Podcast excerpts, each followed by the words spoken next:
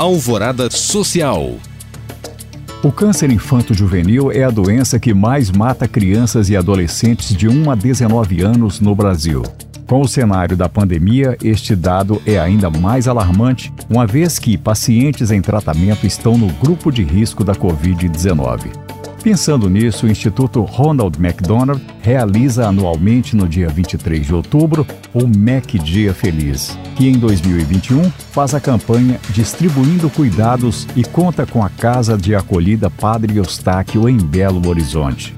De acordo com a Superintendência da CAP, com o projeto será possível dar melhor resultado e atendimento aos pacientes, não apenas em tratamento de quimioterapia, mas também com medicamentos. A campanha beneficente do MEC Dia Feliz neste sábado 23 acontece em formato híbrido para priorizar a saúde e segurança de todos.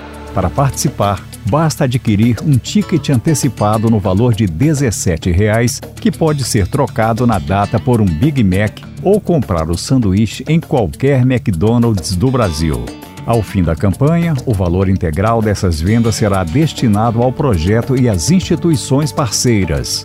Adquira o ticket e saiba mais sobre o projeto em institutoronald.org.br.